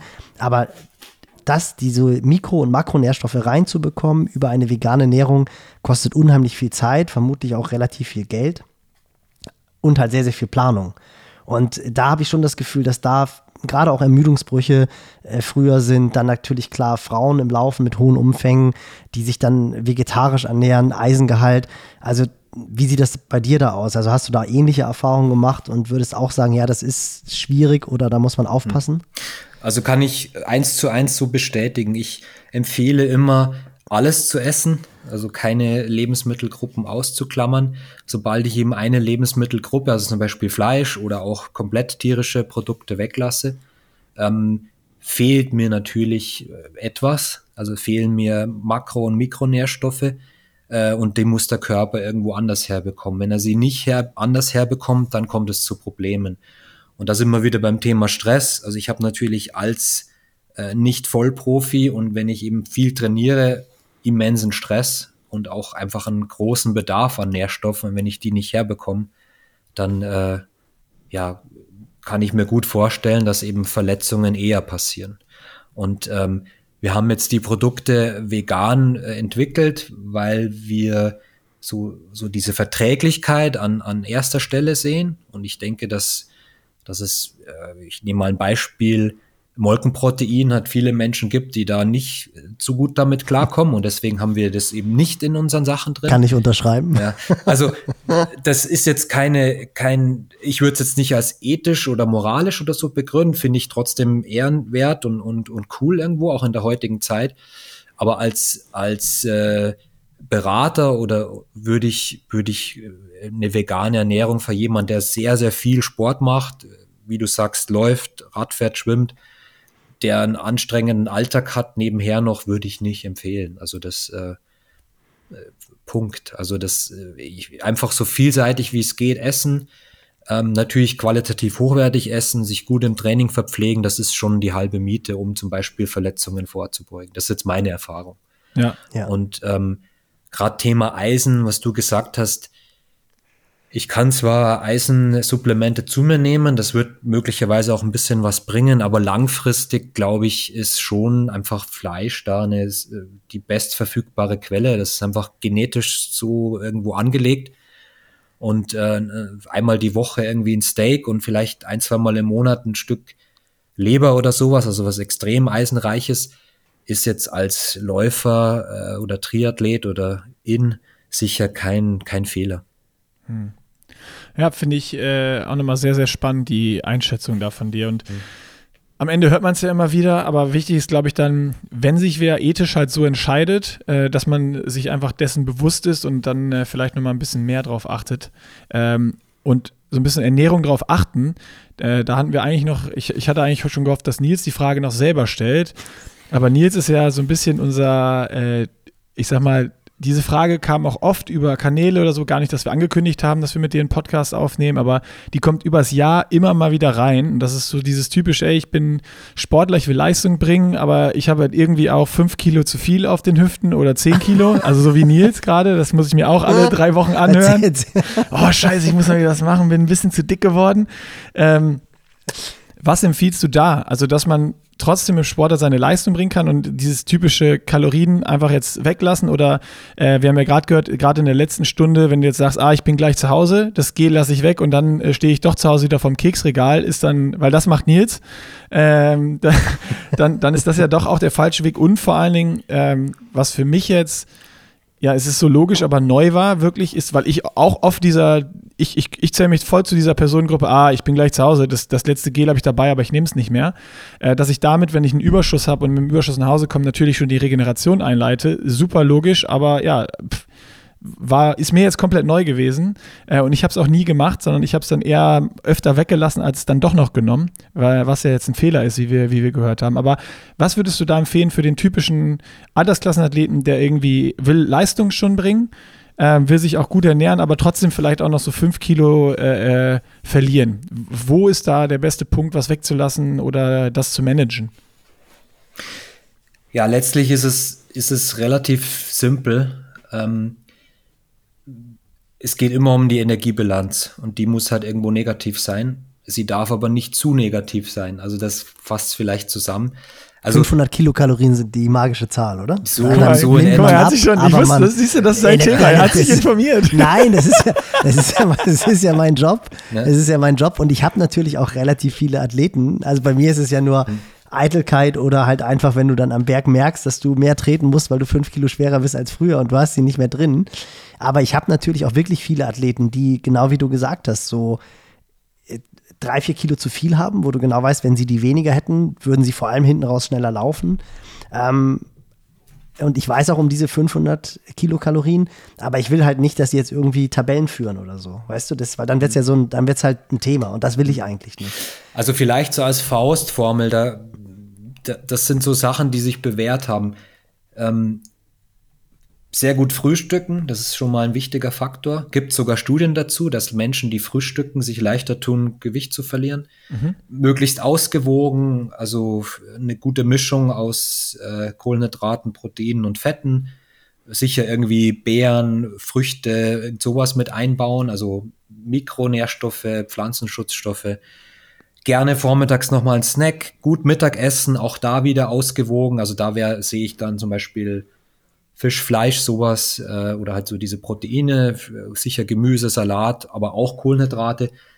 Ich gehe jetzt mal von dem Altersklassenathleten aus, der würde in der Regel dann am Nachmittag oder abends trainieren, eventuell vor dem Training nochmal eine Energie zu führen, wie wir es im Beispiel vom nüchtern Training hatten, also eine Kleinigkeit, dann das Training gut verpflegen und nach dem Training würde ich dann sparen. Und das geht halt auch nur so, wenn man das so macht, weil wenn man es eben nicht so macht, sondern so diesen typischen Rhythmus, schlampiges Frühstück, mittags vielleicht mhm. Kantinenessen oder so, was man nicht so gerne isst, dann ja, es, die Zeit ist knapp, ich will aufs Rad oder zum Laufen, ich lasse den Snack auch noch weg und freue mich dann auf ein großes Abendessen. Das funktioniert halt in der Regel nicht so gut, sondern äh, Biorhythmus, Verdauung, früh, mittags sehr gut, abends nicht so top ähm, das sind halt so diese Faktoren, die da eine Rolle spielen. Und ähm, ja, die Erfahrung bestätigt das einfach, dass, dass wenn man das so macht, es dann wirklich leichter fällt. Und wenn man dann mit so einem ganz leichten Hunger, Hungergefühl ins Bett geht, das sind dann vermutlich genau die drei bis 500 Kalorien Defizit. Und Krass, dann hat das, man, das ist eine super da, Antwort. Also ja, dann hat man, dann hat man vielleicht auch wieder ordentlich Appetit in der Früh und dann hat man diesen Rhythmus drin und dann dann funktioniert es einfach besser. Und dann habe ich halt irgendwo das Training gut sozusagen vorverpflegt, habe also eine prima Trainingsqualität, erhole mich besser, weil ich eben nicht diese Riesenmenge an Energie spät abends zu mir nehme, schlaf besser und der ganze Rhythmus auch in Richtung Training und äh, ja, Trainingsleistung ist meiner Erfahrung nach besser. Und so würde ich Aber das angehen. Ja. Mal ganz kurz, ganz konkret. Also sagen wir jetzt mal wirklich irgendwie klassisch einfach nur jetzt gar nicht, ich fahre jetzt, ich fahre jetzt nach Feierabend, ich gehe um 18 Uhr aufs Fahrrad und fahre jetzt einfach nochmal zweieinhalb Stunden mit Freunden, ohne Programm. Ich sage auch immer, ich, ich treibe Sport, ich trainiere nicht. Wenn ich trainiere, habe ich einen Plan. Ich mache einfach nur, treibe nur Sport äh, und fahre dann zweieinhalb Stunden. Verpflege mich währenddessen, nehme, sage ich mal, meine 50 Gramm pro Stunde zu mir. Äh, in der letzten Stunde achte ich dann auch darauf, dass ich dann doch eher ein bisschen Fast Carb reinhaue. Also dann bin ich vielleicht bei 80 Gramm dann nehme ich ganz gewissenhaft meinen mein Recovery Shake vorm Duschen. Und was esse ich dann? Also ganz konkret, weil du, du hm. ich kann ja nicht nichts mehr essen. Oder ja. würdest du dann wirklich sagen, dann nutze ich den Nachbrenneffekt, aber dann, das ist ja schon nee, ein bisschen auf, schwierig. Auf jeden Fall essen, aber dann etwas, was äh, viel Nährstoffe und wenig Energie hat. Also zum Beispiel eine pürierte Gemüsesuppe, da ist eine Süßkartoffel drin, zwei Karotten, ein Stück Ingwer, paar frische Kräuter obendrauf und eine Scheibe Brot mit bisschen Feta oder Mozzarella-Käse als Beispiel. Also nicht zu viel Energie, viele Nährstoffe, viel Volumen, dass mhm. ich halt irgendwie. Also Salat, Gemüse. Bin.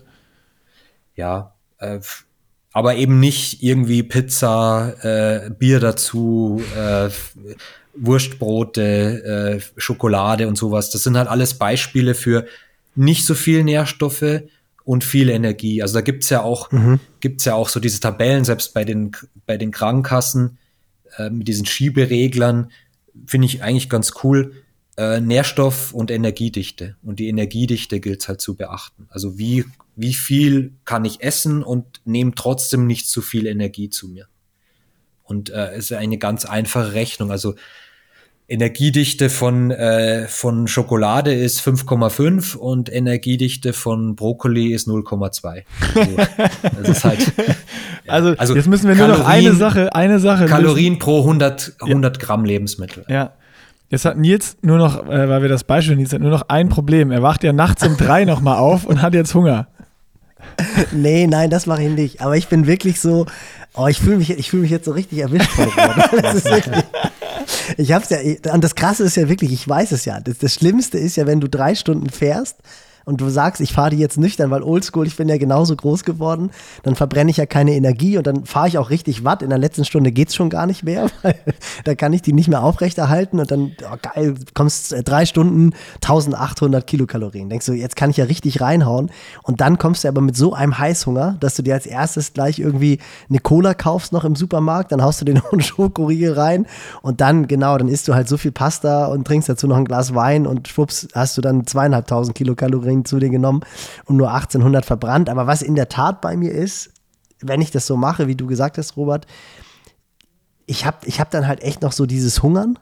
Also ich versuche dann halt auch so dieses zwei Stunden vorm Schlafengehen nichts mehr zu essen. Und dann ist es wirklich so, und dann haust du dir irgendwie was vermeintlich gesund ist, irgendwelche Reiswaffeln, die dann aber doch noch mit Schokolade überzogen sind, sind dann zwar von Alnatura, aber das macht das Ganze ja auch nicht besser.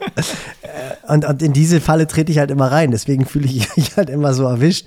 Aber wahrscheinlich fühlen sich jetzt auch extrem viele Athleten erwischt, weil das ist ja wirklich genau dieses. Du weißt eigentlich drum, versuchst dich dann irgendwie gesund zu ernähren und bei mir kommt halt nicht der Hunger nachts um drei, Nick, sondern dann doch eher 22 Uhr, 22 Uhr 30 kurz vorm Schlafen gehen und dann haust du dir dann halt noch, oder keine Ahnung, deine Handvoll Haribo, weil es halt da ist. Das, das finde ich auch immer, da ja. gibt es ja auch eigentlich, sorry, wenn ich da jetzt noch was reingehe, äh, ist, ist da eine Möglichkeit, wenn man dann sonst sagt, okay, man, man hat jetzt alles beachtet, was du gesagt hast, gutes Frühstück, Einheiten gut verpflegt, Snacks genommen, trainiert, danach ähm, abends nach dem Training halt ein bisschen weniger gegessen und eben nur was, was eine, was eine gute Energiedichte hat äh, und viele, viele Nährstoffe mit reinbringt. Aber jetzt habe ich abends um 22 Uhr dann doch nochmal dieses Hüngerchen.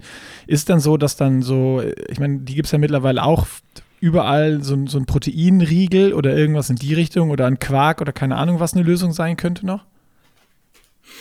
Ja, also ich bin kein so großer Fan von Casein. Ähm, aber was ich gerne empfehle, ist so, so ein, ein, Glas Kefir oder so, vielleicht ein paar, paar Cranberries oder Datteln dazu. Ähm, Thema Melatonin, also auch gut einschlafen können. Mhm. Ähm, vielleicht eine kleine Handvoll irgendwie oder also ein paar Walnüsse oder so dazu. Also auch wieder so diese gute Mischung aus allen drei Nährstoffen, nicht zu viel Energie, ein paar Proteine, aber nicht zu schwer verdaulich. So würde ich das machen. Also da nimmt man vielleicht dann nochmal 150 Kalorien zu sich, aber schläft halt gut und schnell ein, erholt sich vielleicht auch einen Tick besser und wacht dann eben mit einem gesunden Hungergefühl irgendwann um 7, 8 Uhr auf. Ja. ja cool. Super spannend. Ja. Eine Sache würde ich gerne noch nachhaken. Ich hoffe, du hast noch ein bisschen Zeit. Also ist jetzt auch wirklich nicht mehr lang, aber das ist einfach, weil mich das gerade äh, aus Trainersicht so ein bisschen, bisschen äh, reizt, weil ich ja auch so über dieses Slow Carb was ihr rausgebracht hat und was ich auch total schlüssig finde. Also dieses, was du auch gesagt hast, was ich jetzt auch weitergebe an die Athleten, halt in der ersten Stunde eher langsame Kohlenhydrate zuzuführen und dann halt die schnell verfügbaren. Es gibt da jetzt auch so ein paar Diskussionen, die sagen, die das Ganze ein bisschen kontroverser diskutieren, weil sie halt sagen, du hast unter Belastung eigentlich gar nicht diesen Insulinpeak. Das heißt, du kannst eigentlich auch schnell verfügbare Kohlenhydrate zuführen, musst diese halt dementsprechend einfach nur geringer dosieren. Ja. Wie, wie, wie ist es? Wie kannst du da diese Diskussion, was kannst du da beisteuern? Also wir haben das tatsächlich auch mit führenden Wissenschaftlern, unter anderem Tim Noakes, also ist glaube ich auch ein Begriff, äh, diskutiert. Und der hat uns absolut recht gegeben. Also er sagt schon, das äh, Thema Fettstoffwechsel, also gerade wenn ich das trainieren möchte und eine langere Einheit äh, vor mir habe, also ich sage jetzt mal zwei, drei, vier Stunden in einem gleichmäßigen, ruhigen Bereich, macht es absolut Sinn, am Anfang eben, ich will gar nicht sagen, äh, ich will gar nicht über Insulin sprechen. Ich glaube, das ist jetzt kein Thema bei einem muskulösen, gut trainierten Sportler oder Sportlerin, sondern einfach diese, die, die Kohlenhydrate werden eben zeitversetzt und nicht so schnell aufgenommen. Und das spielt eine Rolle im Fettstoffwechsel. Und wenn ich das mache, die erste eine, vielleicht eineinhalb Stunden, dann habe ich möglicherweise oder erfahrungsgemäß habe ich einfach einen besseren Effekt auf den Fettstoffwechsel. Das ist alles. Also ich würde. Aber dieses komplett Weglassen der Kohlenhydrate würdest du nicht mehr raten. Das ist ja auch so, dass man sagt, ich fahre die erste Stunde, die ersten mhm. anderthalb Stunden ohne Zuführung von mhm. Carbs, trink nur was. Kommt dann so ein bisschen, kommt so ein bisschen drauf an, wann habe ich das letzte Mal vorher gegessen, wie viel Energie ist im Tank. Ähm, aber das ist halt wieder das Thema. Nicht leer fahren, immer Energie haben, immer sozusagen das Feuer am Brennen halten und deswegen würde ich von Anfang an oder zumindest nach 30 Minuten oder so verpflegen. Ja. Also wir machen es tatsächlich auch im, im, äh, bei den Profis so, das hängt so ein bisschen dann vom Rennen ab, aber selbst im Rennen starten wir mit, mit einem Slow, Slow Cup. Also die erste Stunde ja, gibt Slow Cup, weil wir auch ähm, die Erfahrung gemacht haben, dass es so ein bisschen einfach auch Glykogen spart. Dann, mhm. wenn es wirklich zählt, also in Stunde vier und fünf. Ja. Und ähm, ja, warum soll man es nicht machen? Also das ist. Nee, äh, mega. Also ja, bin, das, ich, bin ich voll bei das dir. Ist, äh, das ist, äh, also wir haben auch viele Langläufer und so das probieren lassen. Ähm, und die sagen zum Beispiel, sie können drei Stunden langlaufen. Also ich glaube, Langlauf ist so der Ausdauersport, wo am meisten Energie umgesetzt wird. Ähm, oder mit am meisten, vielleicht Rudern noch. Ich kann es jetzt nicht bewerten, aber Langlauf ist sicher weit oben dabei.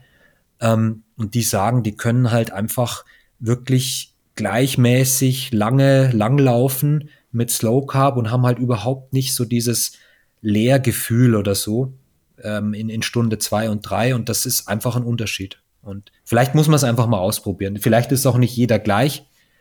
Es spielen ja so viele Faktoren mit rein, mit Mikrobiom und, und Enzymen im Darm und äh, Aufnahme der Kohlenhydrate. Ausprobieren und sich selber ein Bild machen. Cool. Ja, super spannend. Frage beantwortet. Ich habe jetzt äh, doch noch eine allerletzte, weil wir können hier nicht rausgehen, ohne einmal über deine Einschätzung noch, äh, kannst du auch ganz schnell raushauen. Ähm, in welchem Bereich sollte sich denn äh, jetzt mal bei uns, sagen wir mal im Ironman-Bereich pro Stunde bewegen, wenn ich da Carbs zu nehme? Da reichen ja dann die 60 äh, bis 80 nicht mehr aus, äh, über die wir geredet haben im Training. Bist du da, äh, der auch sagt, wie, wie die Norboys, wenn man es verträgt, ey, baller dir ruhig 130, 140 rein oder 100, 120? Was, was ist so da deine Erfahrung oder, oder Empfehlung?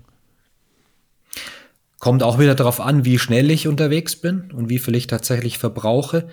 Ähm, aber auf jeden Fall 90, absolut. Ähm, und das, glaube ich, verträgt wirklich jeder oder jede. Ähm, und wenn ich es mehr schaffe und entsprechend leistungsfähig bin, ist natürlich ein Vorteil. Also man kann es ja auch tatsächlich anhand des Pacings eigentlich ausrechnen, wie viel ich verbrauche und wie viel ich dann zuführen muss, weil die Glykogenspeicher einfach begrenzt sind. Und ähm, ja, das machen die Norweger sicher auch. Also die rechnen das Pacing nach Kohlenhydratverbrauch aus. Mhm. Und äh, entsprechend müssen sie eben die Energie auch zuführen. Da habe ich natürlich das obere Ende der Leistungsfähigkeit, also auch einen entsprechenden Verbrauch. Genau. Aber irgendwo so in dem Bereich 90 plus würde ich es würde ich's ansiedeln. Wenn ich es übertreibe, also irgendwie über 150 oder so gehe, dann kann es natürlich auch nach hinten losgehen. Also Thema Verdauungsprobleme und dann vielleicht äh, auf der Hälfte des, des, der Rad, äh, des Radsplits äh, kann ich halt dann gar nichts mehr aufnehmen und das wäre natürlich dann kontraproduktiv. Ich würde es einfach ausprobieren, mhm. wirklich Stichwort Train the Gut oder einfach mal. Was ja auch wirklich funktioniert, oder? Man, ja. kann, man kann ja wirklich die mhm. Aufnahme auch erhöhen, indem genau. ich halt einfach in den ja. spezifischen Einheiten wirklich trainiere und wirklich ja. mal gucke, schaffe ich es 110, 120 Gramm. Genau so würde ich es machen. Das ist halt auch immer auch immer so eine Diskussion, die dann auch gerade bei Athleten, die schon länger in dem Sport sind, die ich führe, dass es nicht nur darum geht, die Einheit zu versorgen, sondern das Ganze halt auch zu trainieren. Also das genau, ist, ähm, und interessanterweise vielleicht nochmal da zu dem Thema Keto. Ähm, es, es scheint nicht nur die Verpflegung während des Trainings eine Rolle zu spielen, sondern auch die Verpflegung außerhalb des Trainings. Das heißt, jemand, der sich low carb ernährt, wird größere Probleme haben, große Mengen an Kohlenhydraten während des Trainings und Wettkampfs zu verstoffwechseln, mhm. als jemand, der eben sich ja eher kohlenhydratreich ernährt. Und das ist natürlich super spannend. Und ich verstehe so die Diskussion nicht so ganz. Klar, im, im Ultra-Ultra-Bereich, wo es nur um Fettstoffwechsel geht, klar, aber also ich gewinne natürlich kein Rennen im Fettstoffwechsel. Das ist halt einfach Fakt, ja. Der ist zu Ende bei ja. 300 Watt plus. ja. ja, cool, Absolut. mega. Als, als Fan eurer Produkte, du hast gesagt, ihr seid an neuen Produkten dran. Auf was kann man sich da freuen? Also so, ich würde sagen, die, die Gels war das letzte, oder? Was ihr rausgeschossen habt. Letztes Jahr die, kamen die Gels raus. Es ähm, gibt tatsächlich zwei neue Gels, also zwei neue Geschmacksrichtungen. Ich habe sie schon da und ähm, habe sie auch schon heute und gestern probiert. Das eine ist ein ganz mildes äh, Gel mit Zitrone, was sehr erfrischend oh, ist geil. für, für cool. den Sommer. Also hinterlässt auch so ein frisches Gefühl im, im, im Mund gefühlt. Und das andere, da habe ich mich heute noch nicht getraut, das ist mit Koffein. ähm, das ist ähm, mit, mit echter Kirsche, also ein Gel Oh, mit, cool. mit Kirsche und Koffein. Ähm, wir haben noch äh, sogenannte Intensity Bars. Ähm, die, das sind Riegel, die, die halt für hohe Belastungen gedacht sind, unter anderem für Wettkämpfe, die fettfrei sind, sehr leicht verdaulich, gut zu kauen. Also die Also für die Leute, die, die bei der Belastung was essen wollen, also was Genau, Festes im, im genau. Magen haben wollen. Also ich denke vor allem so an ja, Radmarathon, äh, Radsport, lange Distanzen, wo ich eben nicht nur flüssig mich ernähre. Ah, okay. Ja. Ja. Ich hatte jetzt gerade schon gedacht, das sind noch die alten Verpackungen, wo es dann hart geworden ist. Das ist dann einfach ein Racebar. Nee, nee. Aber ich, ich kann noch nicht genau sagen, wann es die gibt. Ja. Äh, also wir haben sie, wir haben sie schon probiert und äh, sie sind auch äh, schon fürs, also im Team im Einsatz. Ähm, es sind natürlich immer alle Produkte Informed Sport getestet, also auch für WADA, NADA-Sportler. Und das dauert halt dann auch immer eine gewisse Zeit, bis man die Produkte dann freigibt. Und ja, also, aber es wird, es wird dieses Jahr noch äh, beides geben. Aber es ist schon krass, dann bist du echt auf allen Fronten. Also bist du jetzt, bist du jetzt eigentlich Unternehmer oder bist du Ernährungsberater bei Bora Alles. Hans Grohe und noch, Tra und noch Trainer der, der Altherrentruppe von, von eurem Radverein?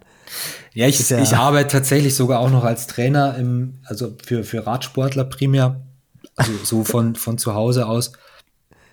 Ja, aber ähm, Unternehmen, Unternehmer würde ich mich jetzt nicht nennen. Also ich glaube, da bin ich nicht, äh, nicht der Richtige dafür. Du bist der Produktmensch im Unternehmen. So kann man es, glaube ich, äh, genau. und der das, Innovator. Das ist mein Bereich Ja. und der macht mir auch Spaß. ja, Ja. cool. Mega. Ja, merkt man auch. Absolut. Dann würde ich sagen, machen wir einen Deckel drauf, halten dich äh, gar nicht länger auf. Danke für die Overtime hier, äh, in die du mit uns gegangen bist. Und äh, war super, super interessant und vielen, vielen Dank für die, für die ganzen Insights. Richtig Spaß gemacht und äh, mein Intro hat sich bewährt. Wir hätten diesen Podcast äh, schon letztes Jahr machen müssen, dann hätte ich in der letzten Stunde immer mehr gefühlt, Nils. Ja, das habe ich dir, das wusste ich auch noch nicht. Das habe ich dazugelernt. Ja, Aber ich hoffe, du, du musst mir zugeben, der Rest, was ich dir erzählt habe, da war schon Hand ja und das Fuß. war Hand und Fuß, das hat gepasst. Ja, auch von meiner Seite her. Vielen Dank, Robert. Also ist äh, immer cool, wenn man die Gesichter hinter den Produkten kennenlernt. Und ich glaube, wir haben jetzt wirklich eindrucksvoll gemerkt, dass da sehr, sehr viel nicht nur Know-how hintersteckt, sondern auch Leidenschaft hintersteckt. Das finde ich persönlich immer super sympathisch an den Produkten, wenn du wirklich merkst, das ist von, von Athleten für Athleten gemacht. So kann man das ja wirklich sagen. Ähm, auch wenn du nicht mehr trainierst, sondern nur Sport treibst, ist bei mir genau das Gleiche. Also super vielen Dank für deine Zeit und auch für die Tipps, wie ich diese drei, vier Kilo Danke Nick loswerde. Also ich werde jetzt immer mit dem Hungergefühl ins Bett steigen. Mit dem leichten, mit dem leichten Hunger. Ja, Leichten. ja, vielen, vielen Dank auch von meiner Seite. Hat sehr viel Spaß gemacht. Ja, cool. Absolut. Und eine erfolgreiche Saison wünsche ich Genau. euch. Danke. Danke euch. Ciao, ciao. Ebenso. Ciao.